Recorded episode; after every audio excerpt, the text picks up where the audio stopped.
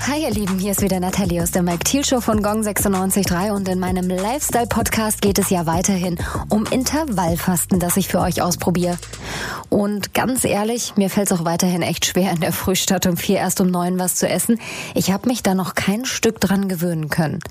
Mein Magen, der knurrt und irgendwie kriege ich ab und zu zwischendurch sogar auch ein bisschen schlechte Laune.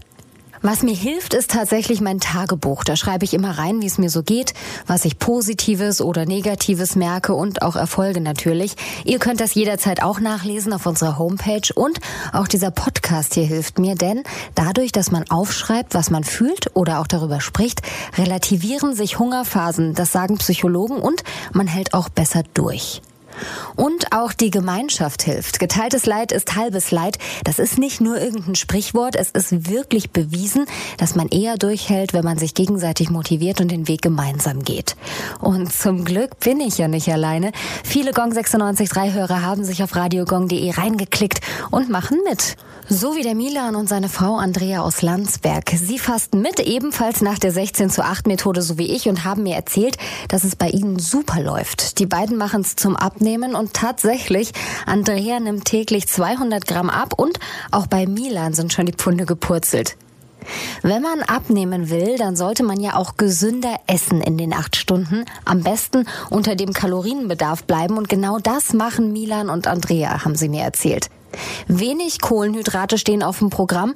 Dafür haben sie sich leckere Rezepte rausgesucht. Zum Beispiel Chicorée. Einfach in Scheiben schneiden, Schinken drumherum wickeln, mit Käse überbacken, noch ein paar Sonnenblumenkerne drüber und fertig ist ein leckeres kohlenhydratarmes Essen.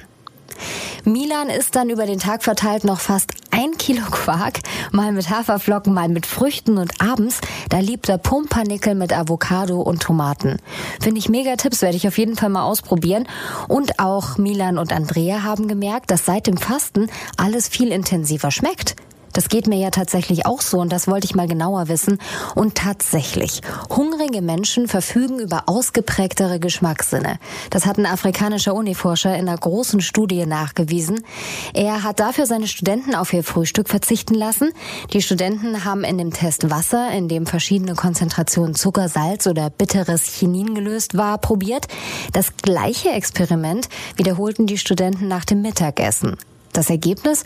Auf leeren Magen ist die Fähigkeit, Süßes und Salziges zu schmecken, deutlich höher. Und er geht sogar noch weiter und sagt, Schokolade und Kuchen oder auch Räucherschinken und deftige Mettwurst werden dadurch nicht mehr in dem gleichen Umfang konsumiert wie vorher. Oder anders ausgedrückt, wo man sich früher noch einen Nachschlag gegönnt hat, winkt man heute schneller ab. Heißt, man isst weniger und verliert dadurch Pfunde. Und auch ich habe schon gemerkt, dass ich zwar reinhau, aber auf keinen Fall zunehme.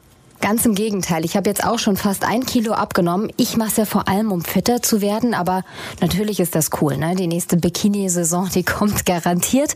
Und in der nächsten Folge, da checke ich dann mal für euch ab, ob man das Intervall am Wochenende vielleicht auch mal verschieben kann und wie lange es eigentlich dauert, bis man sich wirklich an diesen anderen Essensrhythmus gewöhnt. Und das mit einem, der es wirklich wissen muss, und zwar Comedian und Buchautor Eckhard von Hirschhausen. Der hat nämlich mit Intervallfasten mit 16 zu 8 tatsächlich 12 Kilo abgenommen.